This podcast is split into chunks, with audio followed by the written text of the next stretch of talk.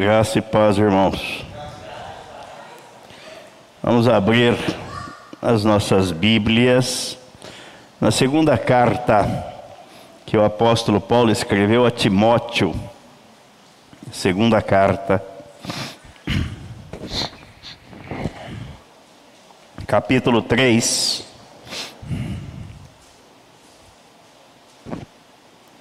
Capítulo 3. O Senhor vai falar conosco através da Sua palavra. Coloquemos-nos em pé para ouvi-lo falar. Vou fazer a leitura do versículo 1 ao versículo 4, 5, ao versículo 5. Sabe, entretanto, disto, nos últimos dias sobrevirão tempos terríveis. Os homens amarão a si mesmos, serão ainda mais gananciosos, arrogantes, presunçosos, blasfemos, desrespeitosos aos pais, ingratos, ímpios, sem amor incapazes de perdoar, caluniadores, sem domínio próprio, cruéis, inimigos do bem, traidores, inconsequentes, orgulhosos, mais amigos dos prazeres do que amigos de Deus, com aparência de piedade, todavia, negando o seu real poder. Afasta-te, portanto, desses também. Pai Santo, nós te agradecemos pela tua palavra e pedimos que o teu Espírito ministre a tua palavra, nos dê a compreensão, a revelação, o entendimento dela, para o nosso próprio bem e para que glorifiquemos o teu nome santo. Nós pedimos que o teu Espírito tenha liberdade de ação em nosso meio, para nos revelar sempre a pessoa e a obra que o Senhor Jesus consumou naquela cruz, quando ele foi levantado naquela cruz, atraiu a si os pecadores para trocar a nossa natureza adâmica e nos dar na ressurreição juntamente com ele da tua natureza, um novo coração, a nova vida, a vida dele implantada agora em nós. Muito obrigado, Pai. Não permita que jamais percamos de vista esta obra e que assim caminhemos olhando para o Autor e o Consumador da nossa fé, que é o nosso Senhor e Salvador Jesus Cristo. E é em nome dele que nós oramos e te agradecemos. Amém. Sabe, entretanto, disto, nos últimos dias, sobrevirão tempos terríveis. Quais são os últimos dias? Quais são os últimos dias? Estamos vivendo tempos difíceis. A versão Almeida fala tempos difíceis. Esta versão King James fala tempos terríveis. E uma outra versão fala dias trabalhosos. Quer sejam terríveis, difíceis ou trabalhosos, nós chegamos a estes dias.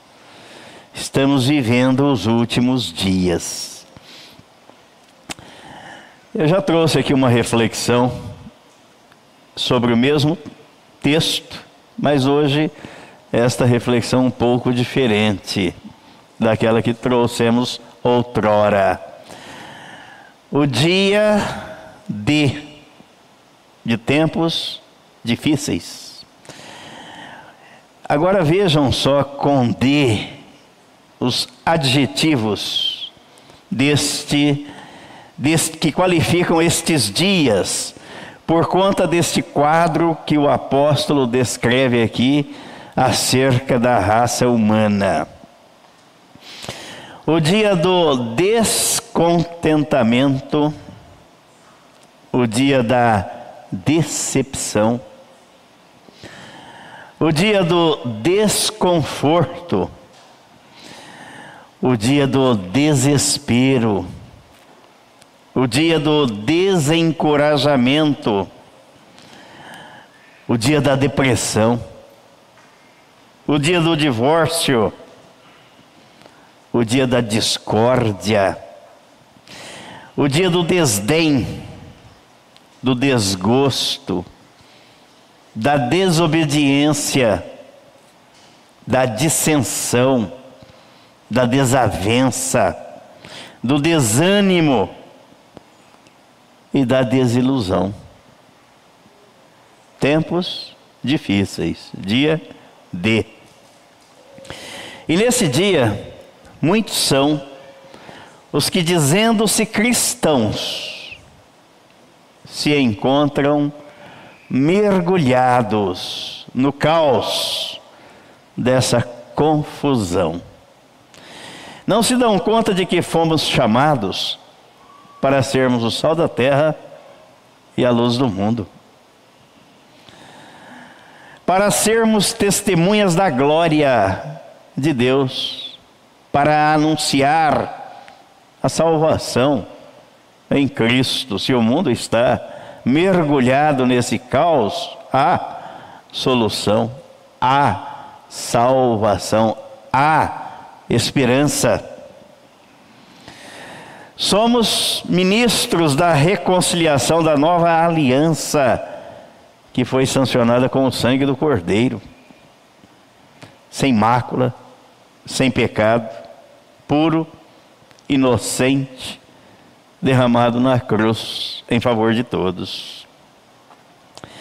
Conhecendo essa natureza descrita aqui pelo apóstolo Paulo, onde ele diz que os homens amarão a si mesmos, serão ainda mais gananciosos, versículo 2, arrogantes, presunçosos, blasfemos, desrespeitosos aos pais, ingratos, ímpios, sem amor, incapazes de perdoar, caluniadores, sem domínio próprio, cruéis, inimigos do bem, traidores, inconsequentes, orgulhosos, mais amigos dos prazeres do mundo do que amigos de Deus. Sabendo disso, Jesus detectou as mazelas do dia D, dos tempos terríveis, difíceis ou trabalhosos. E durante o seu ministério terreno, ele foi incisivo contra aqueles que, mesmo abrindo as Escrituras, folheando as páginas da Bíblia Sagrada, mesmo assim, não se interessam pela vida eterna, pela comunhão com Deus e, consequentemente, pela proclamação das virtudes de Deus. Examinam as Escrituras, mas não estão interessados nisso. Vamos ver aqui o que é que Jesus disse, é João capítulo 5. João capítulo 5, versículos 39, 39 ao 42.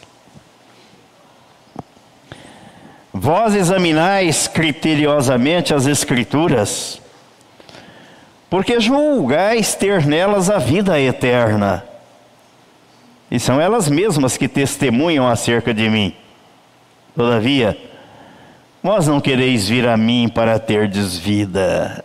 Há quanta gente examinando as Escrituras, folheando as páginas da Bíblia, desconhecendo o Senhor da vida, sem a vida de Cristo, dentro de uma congregação, de uma comunidade religiosa, mas fora de Cristo.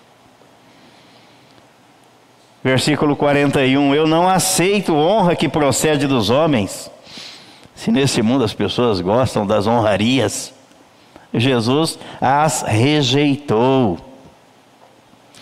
Mas eu vos conheço bem, e sei que não tendes em vós o amor de Deus. Ele não estava falando aqui uma plateia fora das quatro paredes, mas estava falando aqui a alguém que fazia parte da sinagoga judaica, daqueles que eram líderes religiosos, daqueles que diziam que Deus era o pai deles. Era para essas pessoas que Jesus estava falando e continua a falar. E há muita gente dentro da igreja com a Bíblia aberta sem a vida de Cristo. Sem a vida de Cristo. Parece estarmos ouvindo ecoar a voz do apóstolo Paulo, comissionado por Jesus, inspirado pelo Espírito Santo, nos advertir ainda hoje, nos preparar para estes dias, para ficarmos atentos às dificuldades que eles impõem sobre cada um de nós, dizendo: Sabe, porém, isto, nos últimos dias sobrevirão tempos terríveis, dias difíceis, dias trabalhosos. Qual é a razão de estarmos vivendo tempos difíceis? O próprio texto bíblico dá as razões pelas quais os tempos nos últimos dias seriam difíceis, terríveis ou trabalhosos. E há uma nota de rodapé aqui que vale a pena a gente ler acerca deste período em que o apóstolo Paulo diz que os dias seriam terríveis ou difíceis. O ser humano, desde a queda no jardim do Éden, vem incorporando características diabólicas em seu comportamento como indivíduo e, consequentemente, na sociedade. O apóstolo usa a expressão grega do original para descrever esse crescente, esse crescente acentuado amor do indivíduo por si mesmo. Isso tem um nome: egoísmo. Egoísmo. Ego. Egoísmo.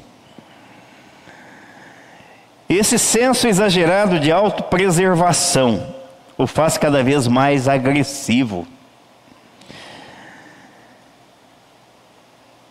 No original, literalmente, diz aquele que fala de modo destrutivo, ele quer destruir tudo e todos.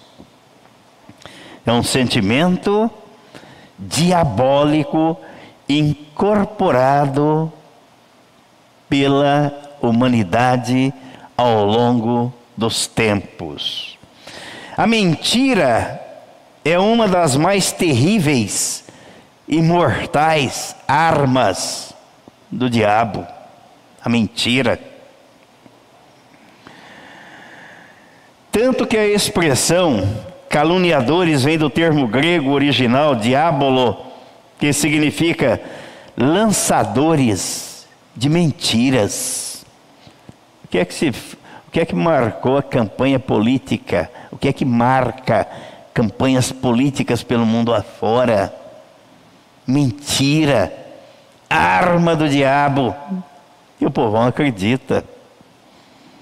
Esperem a picanha com a cerveja nos próximos meses e anos, que foi prometido por um dos candidatos. Espere, espere para ver.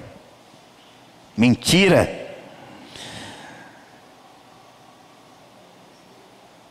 A expressão grega refere-se ao estado das pessoas depois da queda, selvagens, rudes e violentas. Mata, manda matar a própria mãe. O ser humano aprendeu a falsificar suas mais profundas e reais intenções, dissimula, falsifica, representa.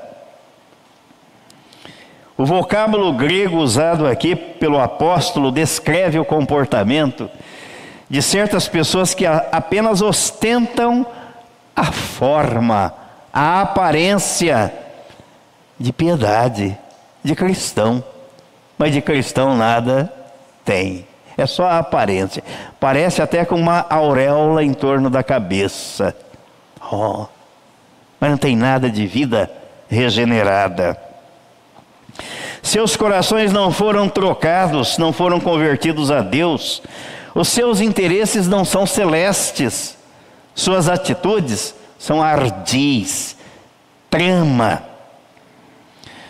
com o objetivo de levar vantagens pessoais, sem qualquer amor de Deus, por Cristo ou pelo próximo. O objetivo lá no íntimo é se arrumar, se arranjar, levar vantagem. Infelizmente, até dentro da igreja nós vemos isso. É triste, é lamentável. Na primeira carta que o apóstolo Paulo escreveu a Timóteo, ele já havia alertado para este tipo de problema. Vamos ver aqui na primeira carta, no capítulo 4. Capítulo 4. No versículo 1 e 2, ele disse assim: O Espírito Santo afirma expressamente que nos últimos tempos alguns se desviarão da fé e darão ouvidos a espíritos enganadores e à doutrina de demônios, sob a influência da hipocrisia de pessoas mentirosas que têm a consciência cauterizada. O problema da mentira é que a pessoa acaba fazendo da mentira a sua verdade. Ela mente tanto que ela se esquece que aquilo que ela está falando, como diz o profeta Isaías no capítulo 43, se não me falha a memória, falando da idolatria, combatendo a idolatria, se o coração dele está tão enganado que ele não é capaz de dizer assim: não é mentira, isso em que eu confio, isso que eu estou dizendo. Não é mentira. A rebeldia, o afastamento dos verdadeiros ensinos da palavra de Deus, já era um tema tratado na igreja primitiva. O apóstolo Paulo orientando o jovem Timóteo, líder da comunidade. Olha, Timóteo, o Espírito Santo afirma expressamente que nos últimos tempos alguns se desviarão da fé e darão ouvidos a espíritos enganadores e à doutrina de demônios. Tenha cuidado, Timóteo, oriente, alerte a sua comunidade, os irmãos, para que não caiam nessa. A apostasia em tem três características principais e visíveis. O distanciamento da verdade surge a partir de espíritos enganadores. Vem a voz do engano. É alimentada por ensinos demoníacos. Ensinos, pregações, cânticos, contrários àquilo que está escrito na palavra de Deus. E o desavisado, o descuidado diz: Amém, glória a Deus. Opa, calma, vai conferir. Veja se é isso que está escrito na Bíblia. E em alguns de seus mais importantes agentes estão, infelizmente, dentro da própria igreja uma visita pela história da igreja até nossos dias não deixa a, men a menor dúvida quanto a isso. Um cristão que não avalia e corrija sua vida e comportamento à luz da palavra e dos conselhos do Espírito Santo, entrega-se progressivamente ao encantamento do mundo, do demônio, do pecado, que usa como anestesia da consciência cristã a mentira. E com o passar do tempo, instala-se na alma dessa pessoa uma crosta de insensibilidade ao Espírito. Já venho falando aqui algumas vezes que nós precisamos ter a sensibilidade do Espírito para perceber aquilo que é de Deus, aquilo que não é, aquilo que agrada a Deus e aquilo que afronta a Sua palavra. Sensibilidade do Espírito, mas é na comunhão com a palavra é na comunhão com a igreja, é na comunhão com Deus. A sua consciência entra em profundo processo de cauterização como resultado da constância da escravidão do pecado. A consequência será sempre o afastamento e a rebeldia por que, que Adão se afastou de Deus? Adão e Eva se afastaram de Deus. Por que, que eles tentaram se esconder de Deus? Porque estavam em plena comunhão com Deus? Não, porque deram ouvidos à voz do diabo. Toda pessoa que começa a se afastar da igreja, se afastar da palavra, uma das duas vozes ela tem que ouvir: ou a voz de Deus ou a voz do diabo. A voz de Deus nos aproxima nos traz à comunhão, mas a voz do diabo tira, afasta. A primeira coisa da qual o apóstolo nos alerta quanto aos tempos terríveis, quanto a, é quanto à necessidade de termos olhos abertos para a realidade que nos cerca. Nós vivemos aqui no mundo. Somos cidadãos da pátria celestial, embaixadores em nome de Cristo, mas somos cidadãos aqui desse país, de uma nação. Não podemos agir como a avestruz que enterra a cabeça na areia e pensa que o perigo passou.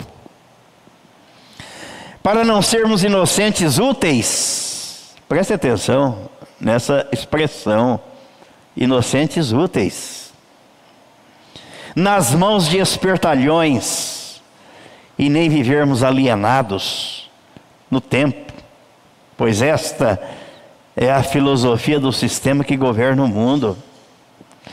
Aliciar idiotas úteis, essa é a expressão utilizada pelo comunismo, como são chamados os doutrinadores do socialismo, a serviço dos seus interesses e não da comunidade. Quando o apóstolo Paulo fala de tempos difíceis ou terríveis, ele está se referindo aos tempos que são acionados pela fúria do diabo, porquanto há uma orquestração do mal, há uma operação do erro, há uma mente maligna por trás de ações humanas. Por isso que a Bíblia diz na carta aos Efésios, no capítulo 6, que a nossa luta não é contra a carne e o sangue, é contra os principados e as potestades que vão comandando, governando, administrando o sistema. E todo mal que procede da natureza adâmica está enraizado no coração humano. Foi Jesus quem disse isso. Mateus capítulo 15. Se Jesus não tivesse dito, ficaríamos imaginando como seria. Mas ele disse, Mateus capítulo 15, versículos 19 e 20: Estas coisas corrompem o indivíduo, mas o comer sem lavar as mãos não o tornam impuro, não o torna impuro. Eu falei, é, versículo 19, é o 19 e 20. 19, ó porque do coração é que procedem os maus intentos, homicídios, adultérios, imoralidades, roubos, falsos testemunhos, calúnias, blasfêmias do coração. Vem tudo isso do coração, da natureza adâmica, do coração não trocado por Deus, do coração não regenerado. E Jesus diz: Olha, essas coisas corrompem o indivíduo, mas o comer sem lavar as mãos não o torna impuro, porque ah, os religiosos estavam censurando os discípulos de Jesus que comiam sem lavar as mãos. Jesus disse: Isso não faz mal. O que entra por aqui desce, vai para o esgoto. O problema é o que está dentro do coração do homem. Então o coração precisa ser trocado. Ao profeta Jeremias, Deus já havia dito as mesmas coisas, tratado o povo, aqueles que se prostravam diante dele e o chamavam e clamavam, como povo maligno. Jeremias capítulo 13, o próprio Deus chamando aquele povo de hipócrita, de povo rebelde, de raça maligna, assim como Jesus fez também no capítulo 23 de Mateus. Mas vamos ver aqui Jeremias capítulo 13, os versículos 9 e o 10. Assim diz Yahvé: Eis que semelhantemente farei apodrecer o orgulho de Judá e a grande arrogância de Jerusalém. Este povo impiedoso e maligno, que se recusa a ouvir as minhas palavras, que caminha segundo a teimosia das intenções de seu coração e que confia e segue a outros deuses, a fim de lhes prestar culto e serviço, ficará como este cinto que agora já não serve para mais nada. A palavra de Deus é uma só. O próprio Deus chamando aquele povo, estava diante, comparecia diante dele, de impiedoso povo ímpio, mau e de maligno. E Jesus chamando os religiosos dos seus dias. Vocês vêm a mim, vocês examinam as Escrituras, procurando a vida eterna, mas vocês não querem vir a mim para ter a vida. O próprio Jesus chamou estes de filhos do diabo. Todos aqueles que são portadores da natureza adâmica, ainda que tenham uma religião. Vês que só o novo nascimento pode dar e implantar a natureza divina, dar um novo coração. O texto que nós estamos meditando, ele aponta três razões pelas quais vivemos estes dias terríveis, dias, tempos difíceis ou dias trabalhosos. Primeira razão, o texto deixa claro que é o egoísmo. O amor do homem está direcionado para si mesmo os homens são egoístas. E esta palavra egoísta, no grego, significa amante de si mesmo. É o homem que se coloca no centro das atenções. Ele quer tudo para si. Ele quer o prazer para si. Ele olha para o seu próximo como alguém a ser explorado, usado manipulado e descartado.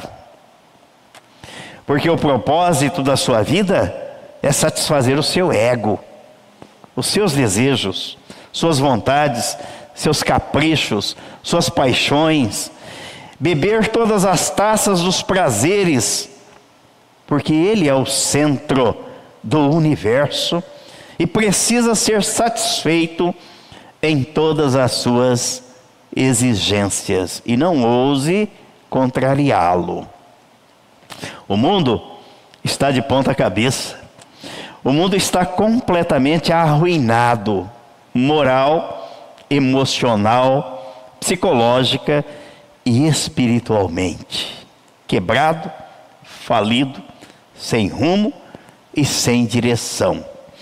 Porque o homem egoísta não ama o próximo, não cuida do seu próximo, não busca o bem-estar do seu próximo, não ama a Deus.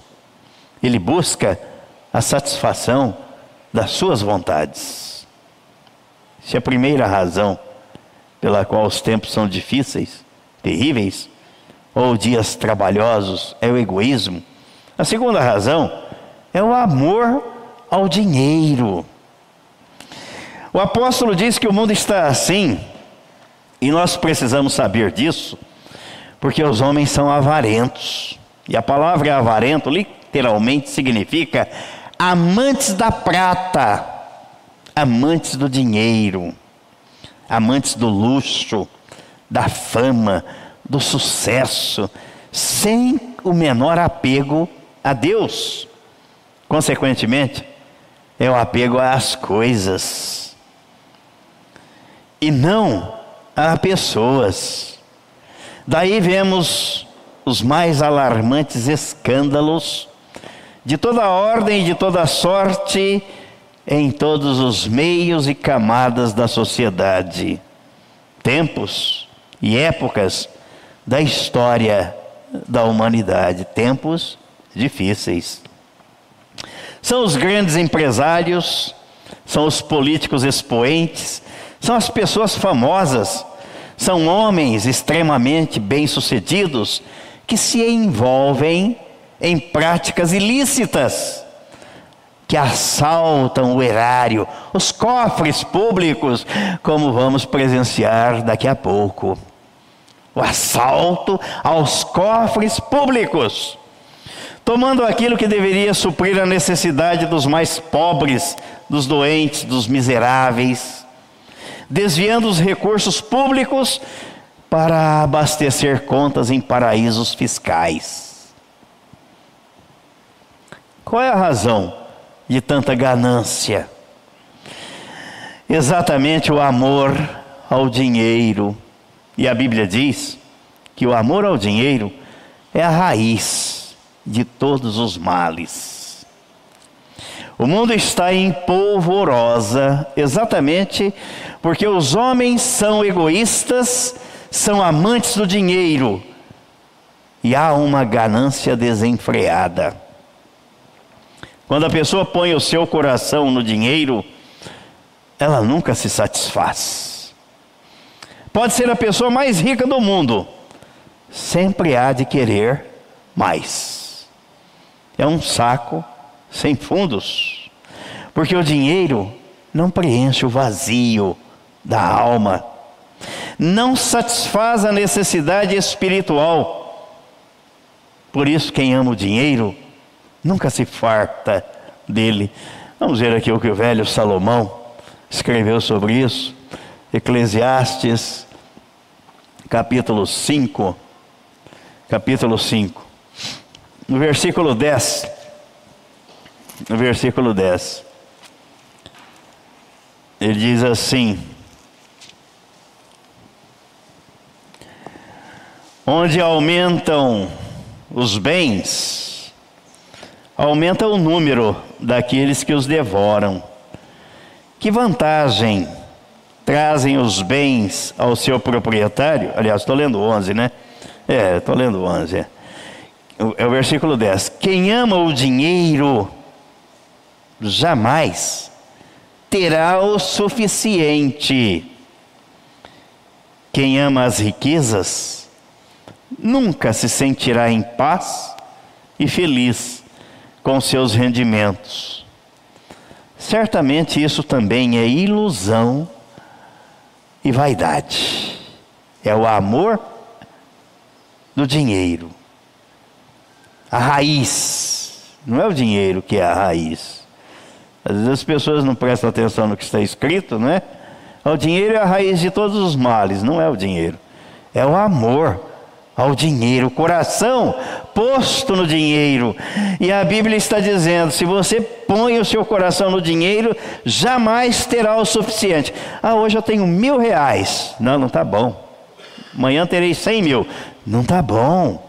Pois terei um milhão. Não está bom. 100 milhões, não, ainda não dá. Quem ama o dinheiro vive assim. Nunca dá. Nunca se satisfaz. Aí na primeira carta a Timóteo, no capítulo 6, no capítulo 6, primeira carta a Timóteo, capítulo 6, os versículos 7 ao 10, o apóstolo Paulo diz como é que nós devemos viver.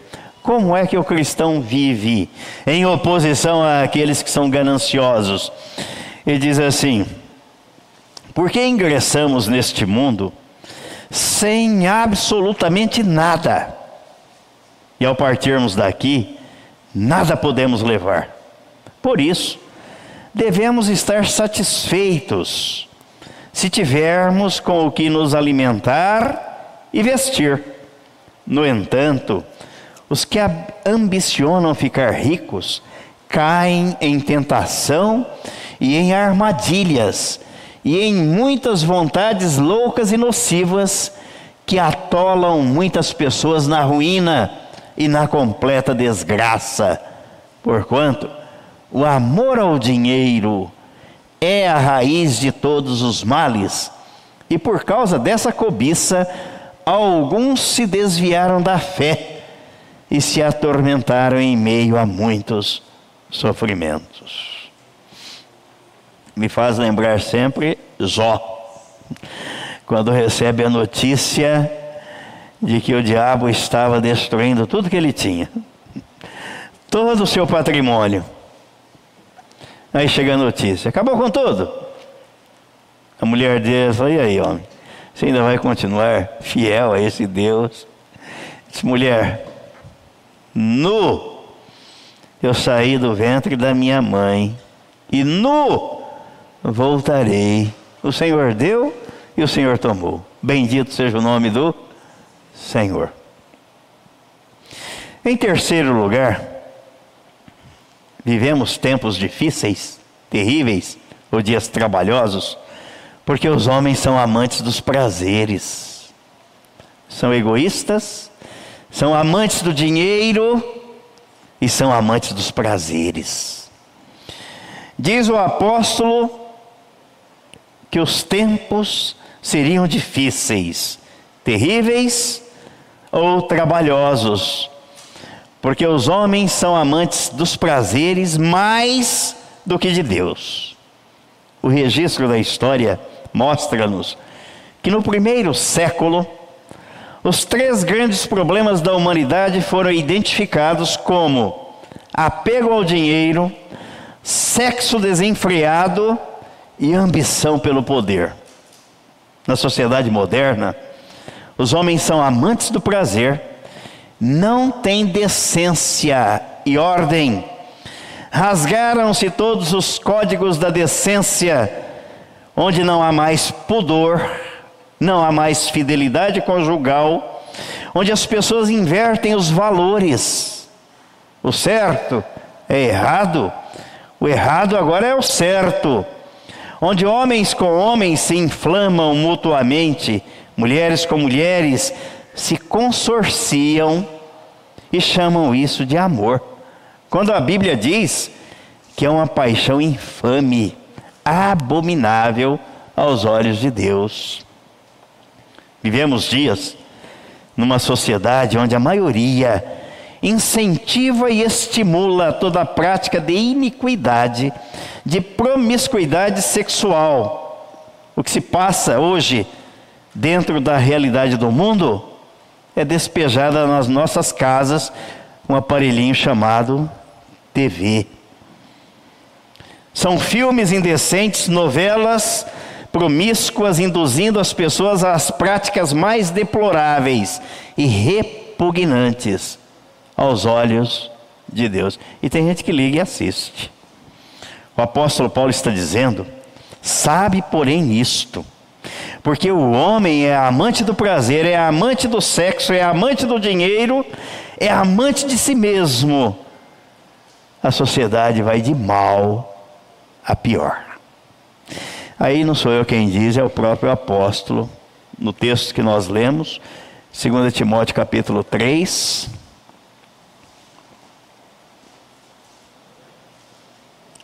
os versículos 12 e 13. Ele diz assim: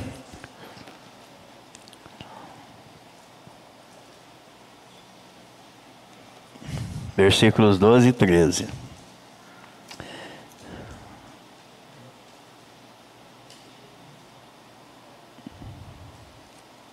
É capítulo 3, versículos 12 e 13.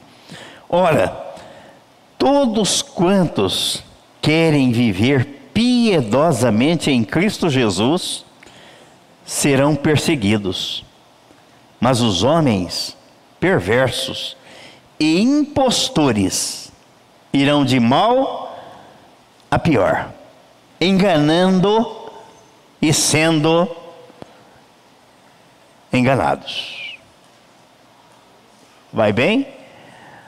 Tempos difíceis, os que vivem assim irão de mal a pior. Vai esperar melhora desse quadro? Não. Mas qual é a solução? A resposta e o remédio para combater os males do dia D que assolam a humanidade, o conselho do apóstolo para os cristãos está exatamente no versículo 5 desse texto que nós lemos. E na versão Almeida, ele diz: foge também destes. Aqui a versão King James, ele diz: afasta-te, portanto, desses também. E na outra versão ele diz: foge destes. Mas fugir aqui não é covardia. E fugir para onde? Não é uma fuga por falta de coragem. Fugir aqui é exatamente ter coragem. Se o homem fugisse da ganância, do sexo desenfreado, do sexo irresponsável, do amor ao dinheiro e deixasse de ser amante de si mesmo, ele não estaria hoje colhendo os frutos malditos da sua semeadura insensata. Mas fugir para onde? Fugir para a palavra de Deus. E não fugir da palavra de Deus. Adão e Eva fugiram da palavra. E aqui o apóstolo está nos conclamando a fugirmos para, corrermos para a palavra de Deus. Fugir para a palavra e não fugir dela, porque nela encontramos o refúgio eterno em Cristo.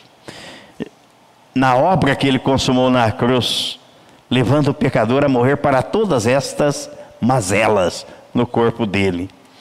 É fugir para receber uma nova mente, fugir para aquele e não daquele que pode mudar a nossa sorte e o nosso destino. Dar sentido à vida, vida em abundância, vida eterna, vida de comunhão com o Pai celestial e com a Trindade Santa. Amém? e amém.